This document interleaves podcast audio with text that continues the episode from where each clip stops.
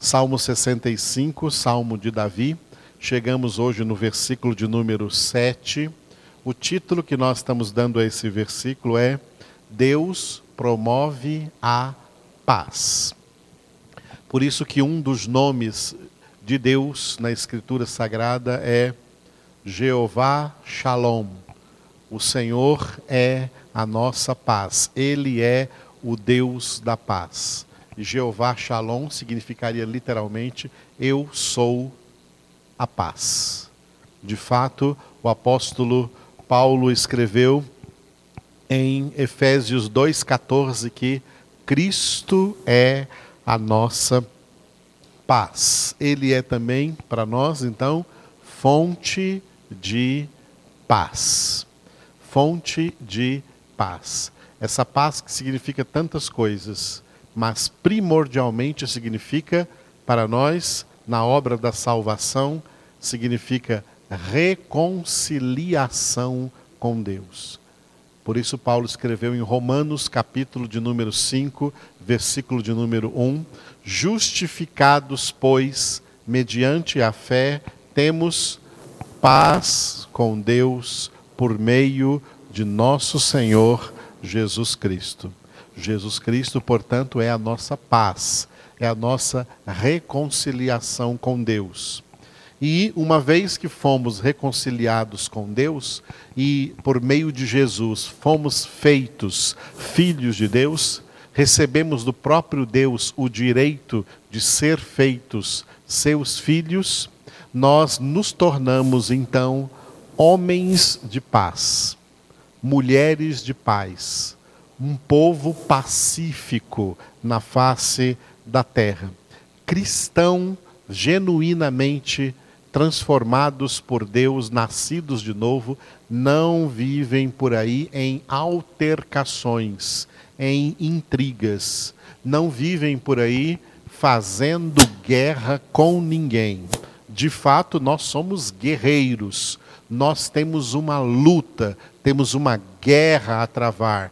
Mas em Efésios capítulo 6 está bem claro que essa nossa luta ela não é contra carne e sangue, ela não é no campo físico, ela não é no campo humano, ela não é no campo das ideologias humanas, das pessoas humanas. A nossa luta, o nosso combate, ele é espiritual é contra inimigos espirituais, contra os principados e potestades do mal, contra os espíritos malignos neste mundo tenebroso. Somente nós, filhos de Deus, temos poder de Deus à nossa disposição, armas de Deus, armamento poderoso de Deus, armas que não são carnais, mas que são poderosas em Deus para combater esse inimigo espiritual. Porque todos os que não são filhos de Deus não conseguem combater com esses inimigos espirituais, inclusive eles estão sob a influência direta deles, porque esse é, como está escrito em Efésios capítulo 2, versículo 2, o, o, príncipe da potestade do ar, o espírito que agora atua nos filhos da desobediência. E como escreveu também o apóstolo João em 1 João 5,19, sabemos que somos de Deus, mas o restante do mundo, o mundo inteiro, jaz no maligno jaz no império das trevas, debaixo da autoridade de Satanás, e eles não conseguem se libertar dele porque eles estão em pecado, o que dá legitimidade para Satanás agir contra a vida deles é a situação de pecado. Eles não têm essa paz, não têm paz com Deus, por isso estão debaixo do poder de Satanás, das influências e das ações do diabo. Nós, os filhos de Deus, somos os únicos que podemos combater contra essas forças espirituais.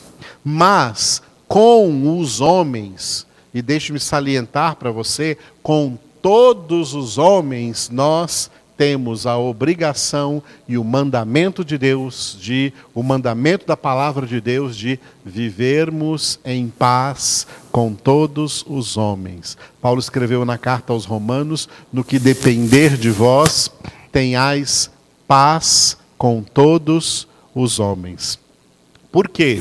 Quando Jesus delineou as características dos filhos de Deus, dos cidadãos do reino de Deus, lá no início do Sermão da Montanha, ele colocou uma como uma dessas características a seguinte: Benditos os pacificadores, porque serão chamados filhos de Deus. Filhos de Deus não fazem guerra entre os homens. Filhos de Deus não levantam questões entre homens. Filhos de Deus não levantam querelas entre os homens. Filhos de Deus são pacificadores, são pessoas da paz, são pacificadores. As nossas armas não são carnais. Filhos de Deus não não apoiam o uso de armas, armas de fogo e nem armas brancas. Filhos de Deus têm uma única arma, a espada do Espírito, a palavra de Deus. Por isso que cada filho de Deus foi exortado em 2 Timóteo capítulo 2, versículo 15, procura apresentar-te diante de Deus aprovado como obreiro que não tem de que se envergonhar, que maneja bem a palavra da verdade. Nós somos da paz, por quê? Porque Deus promove paz para nós. O nosso Deus é Jeová Shalom, é Deus da paz. E Jesus disse: Minha paz vos dou.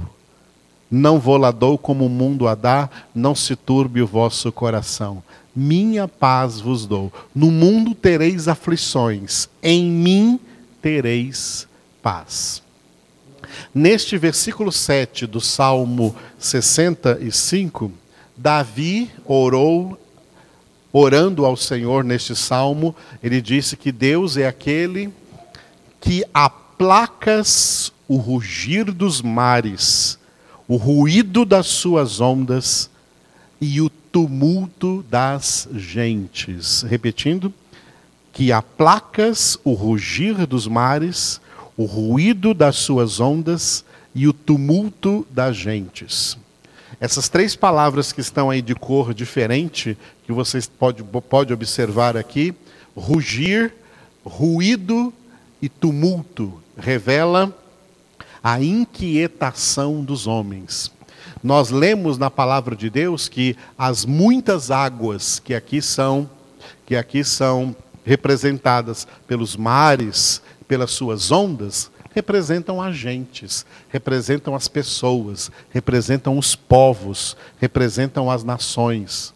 As pessoas, os povos, as nações todas as etnias, todos os seres humanos na face da terra, a humanidade na face da terra é representada na Bíblia por muitas águas, por mares caudalosos, mares que levantam aí as suas ondas por causa das suas correntezas, das suas influências, das suas agitações.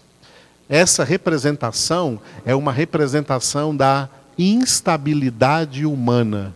O que gerou essa instabilidade humana em todas as pessoas foi o pecado. Por causa do pecado, o homem se tornou um ser instável. O homem se tornou instável diante de Deus. Porque a vida desses homens não está edificada sobre a rocha da palavra de Deus, que é Cristo Jesus. Não, as suas vidas estão edificadas sobre a areia, sobre um solo, um terreno instável, sobre convicções instáveis, sobre coisas que eles acham que são verdades, mas são sofismas. Estão enganados em seus pensamentos, estão enganados em suas convicções e as suas vidas então são edificadas sobre a areia. E Jesus disse que aqueles que têm suas vidas edificadas sobre a areia, grande será a sua ruína. O final dos tempos, para o final dos tempos, para o fechamento da história da humanidade, para aquilo que Jesus chamou de a consumação do século, não há boas notícias para essa humanidade cuja vida no mundo secular, no mundanismo, foi edificada sobre a instabilidade. São pessoas instáveis e, portanto, inseguras, sem Deus, no mundo, sem Cristo, sem salvação. O versículo declara que Deus aplaca o rugir dos mares, o ruído das suas ondas e o tumulto das gentes. Qual é o rugir que nós ouvimos a partir da humanidade?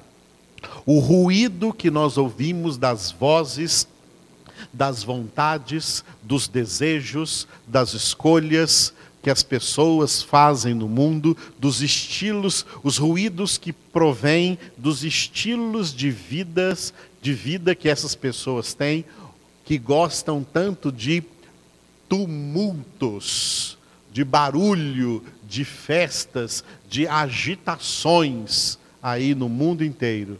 Tudo isso é um resultado do seu ateísmo, de não terem Deus, porque Deus é achado na paz, Deus é achado na quietude, Deus é achado na mansidão e não no meio do tumulto.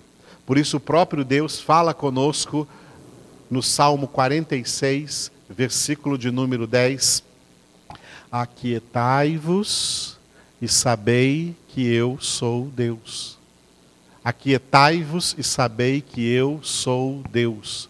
Sou exaltado na terra, sou exaltado acima de todos os céus. Deus é encontrado na quietude. Quando Elias estava inquieto, escondido numa caverna, porque estava com medo da perseguição que se levantou contra todos os profetas de Deus, e muitos profetas de Deus foram mortos naquela época. Eliseu, melhor, Elias, escondido na caverna, ele viu um vento muito forte, mas ele discerniu que Deus não estava naquele vento. Depois ele viu um terremoto muito forte, mas ele discerniu que Deus não estava naquele terremoto. Depois veio um fogo, um fogo muito forte, e ele discerniu que Deus não estava naquele fogo. Porque aquele vento, aquele terremoto, aquele fogo representava a agitação do seu interior, a agitação do seu coração por causa do rugir dos mares, do ruído das ondas e do tumulto das gentes, por causa das ameaças contra Deus que vieram diretamente contra um dos profetas de Deus mais dedicados a anunciar a palavra, mais dedicados a anunciar a verdade de Deus e que não se escondeu dessa verdade, o profeta Elias.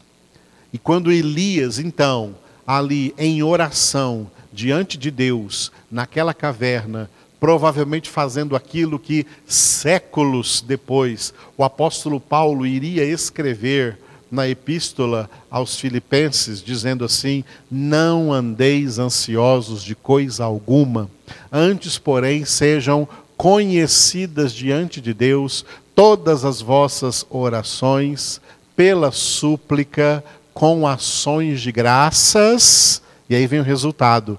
E a paz de Deus, que excede todo o entendimento, guardará vossos corações e as vossas mentes em Cristo Jesus.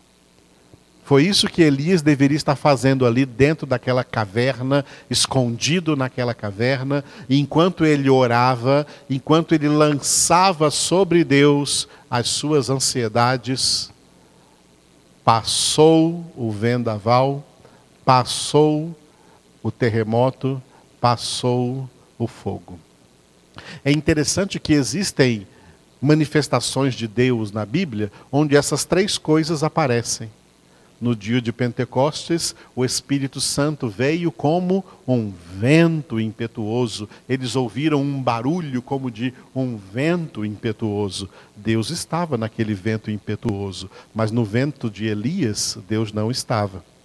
No dia de Pentecostes, o Espírito Santo também se manifestou como línguas de fogo que repousou sobre a cabeça de cada um dos que estavam reunidos no cenáculo em oração, esperando o Espírito Santo. Naquele fogo Deus estava, mas lá no fogo que Elias viu, Deus não estava.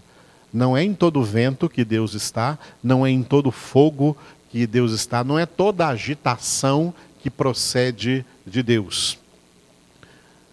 Quando Paulo estava na prisão na cidade de Filipos, juntamente com Silas, seu companheiro, Deus mandou pela meia-noite, ali enquanto eles estavam com os pés presos ao cepo, no calabouço daquela prisão, prisão de segurança máxima, rodeados ali de assassinos, de facínoras que estavam também naquela prisão, eles machucados, feridos, chicoteados, injustiçados, foi uma prisão totalmente arbitrária, injusta. Eles, pela meia-noite, no frio, feridos, num lugar fétido, uma prisão terrível, ali mesmo eles cantaram um hino de louvor a Deus.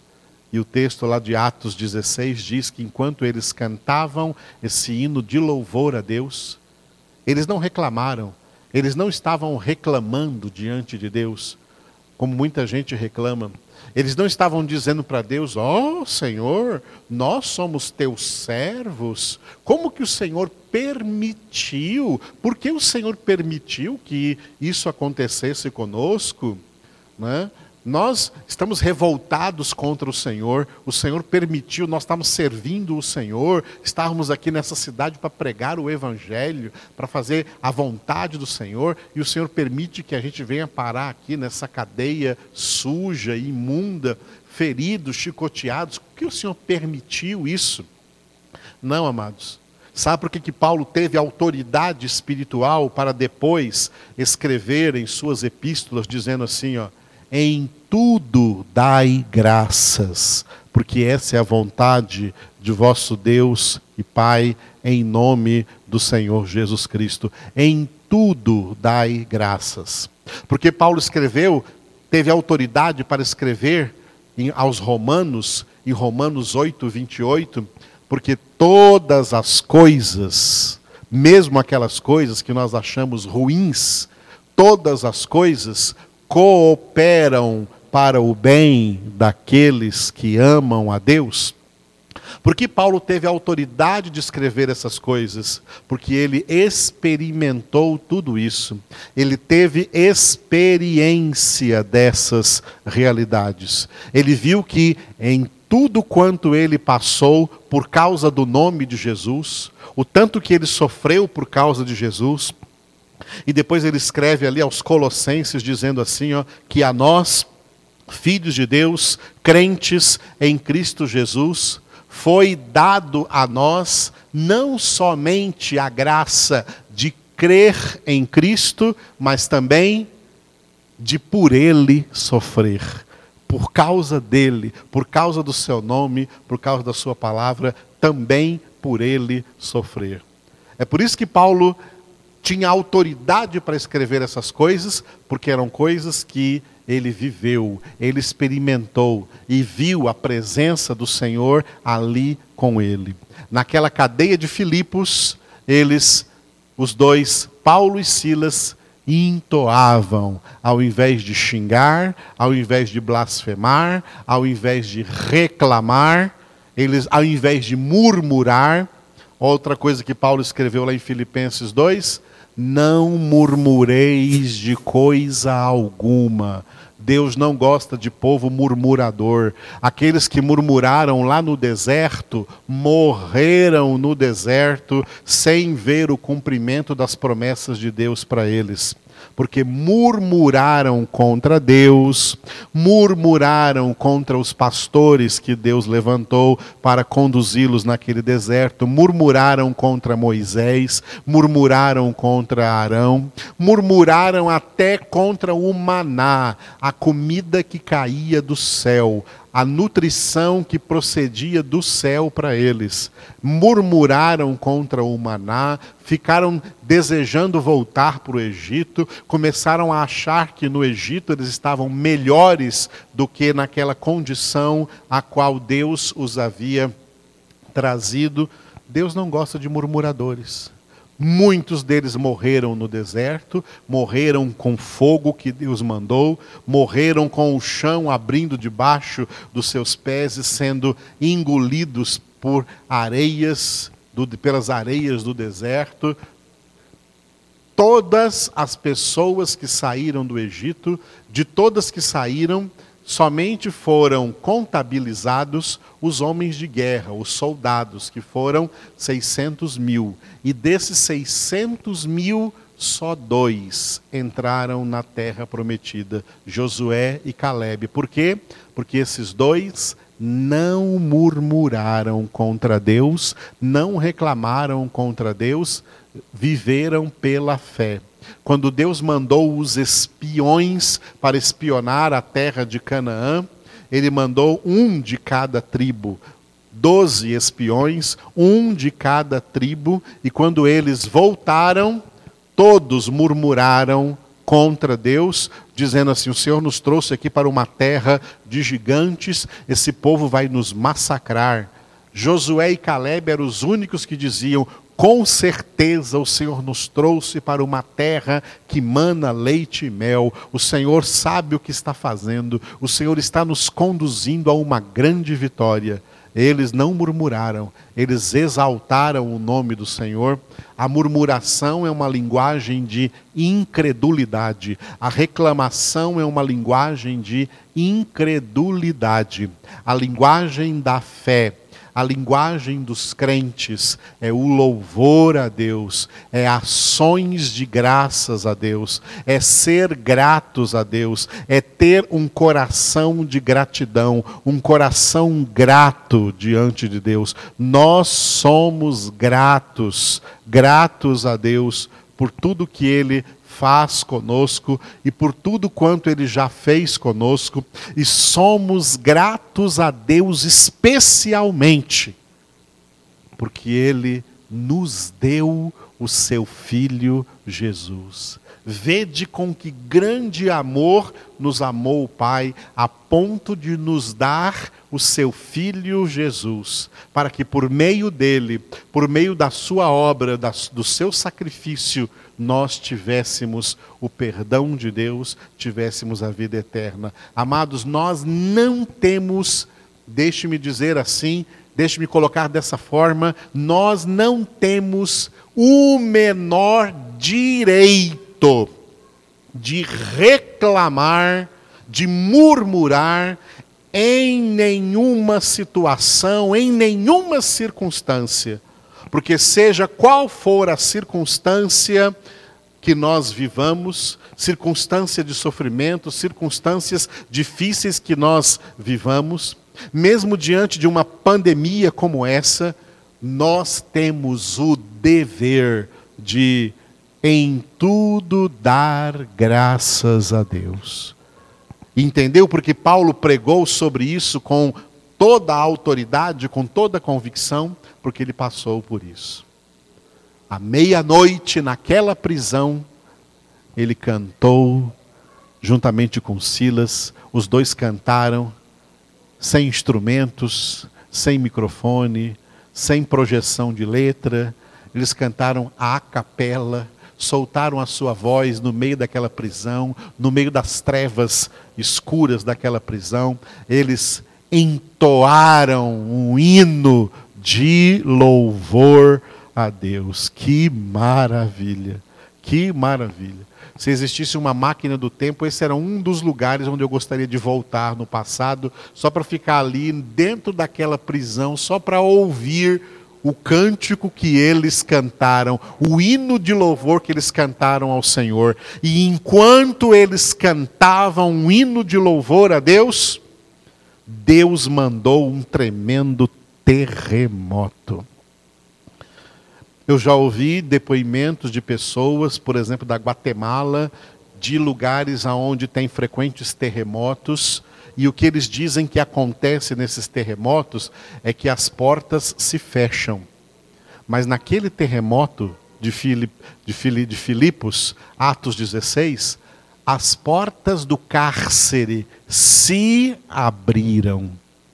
Se abriram e as cadeias se caíram, caíram ali dos pés de todos que estavam ali aprisionados. No terremoto de Elias, Deus não estava.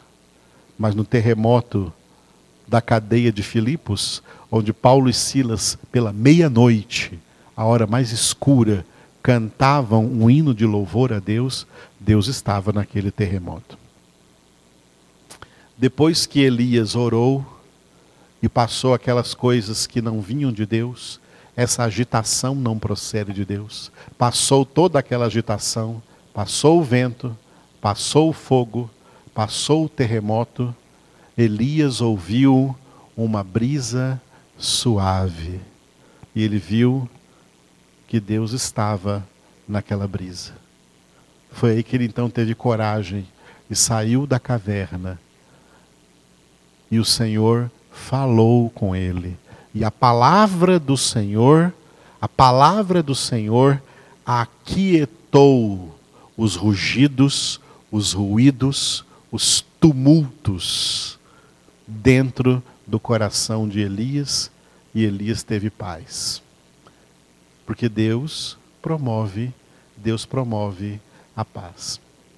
Diante de tudo isso que eu falei para vocês aqui dentro desse versículo, você deve estar se lembrando daquele milagre realizado por Jesus no mar da Galileia, quando as águas agitadas, as ondas se levantaram e estava querendo virar a barca de Pedro, aonde Jesus estava dormindo ali na popa daquela barca e os doze apóstolos dentro daquela barca estavam desesperados pelo medo, porque o mar estava encapelado, o mar estava agitado, a água caía dentro do barco e ameaçava virar e todos eles morrerem.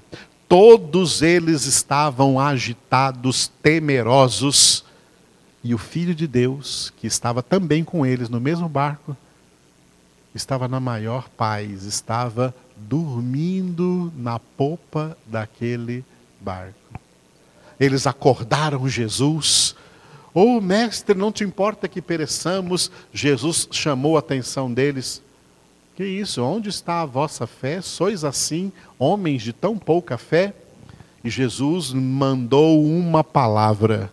Jesus disse ao vento, ao mar e às ondas: aquietem. O vento aquietou, as, as, ondas aquietaram, o mar se acalmou, veio uma grande bonança. Os apóstolos, dentro daquele barco, começaram a perguntar o que ficou escrito em Mateus, Mateus 8, 27. Quem é este que até os ventos e o mar lhe obedecem? Olha que pergunta: quem é este? Amados, quanta gente não conhece quem é este? Quanta gente, até mesmo que se chama de crente, não conhece quem é este?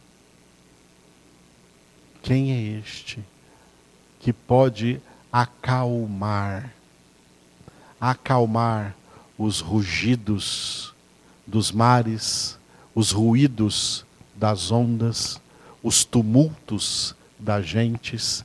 Quem é esse que pode trazer paz interior e também exterior? O reino de Deus é reino de paz. Jesus Cristo é a nossa paz. Quem é este? Este é aquele que o profeta Isaías disse: o príncipe da paz, o que nos dá a sua paz. Ele é o nosso Deus e a Ele nós servimos. E por isso que nele nós podemos confiar. Nesses dias, muitas pessoas estão agitadas por causa da pandemia, estão agitadas porque por causa das quarentenas, do isolamento social, do distanciamento social, que continua sendo a melhor atitude. Ficar em casa o máximo possível é a melhor atitude. Tem muita gente por aí que já está saindo, nós estamos vendo em todas as pesquisas que nos lugares onde as pessoas ficaram mais em casa, foi melhor controlada essa pandemia. Nós precisamos aprender isso e não ser imprudentes. Tem muita gente saindo das casas porque estão agitadas, não conseguem ficar nem no aconchego do seu lar. Preferem a rua, querem sair, querem ir para os shoppings, querem ir para cinemas, querem ir para, para bares, quer estar dirigindo por aí na rua, ou andando pela rua, ou em aglomerações. Não, amados. Deixa o Senhor dizer aí dentro de você: aquieta, aquieta. Este é Jesus, a quem até os ventos, os ventos e o mar lhe obedecem. Jesus dá ordem para que tudo se aquiete. E Jesus está dando essa ordem agora aí, dentro do seu coração, dentro da sua alma. Aquiete-se. E conheça que só o Senhor é Deus.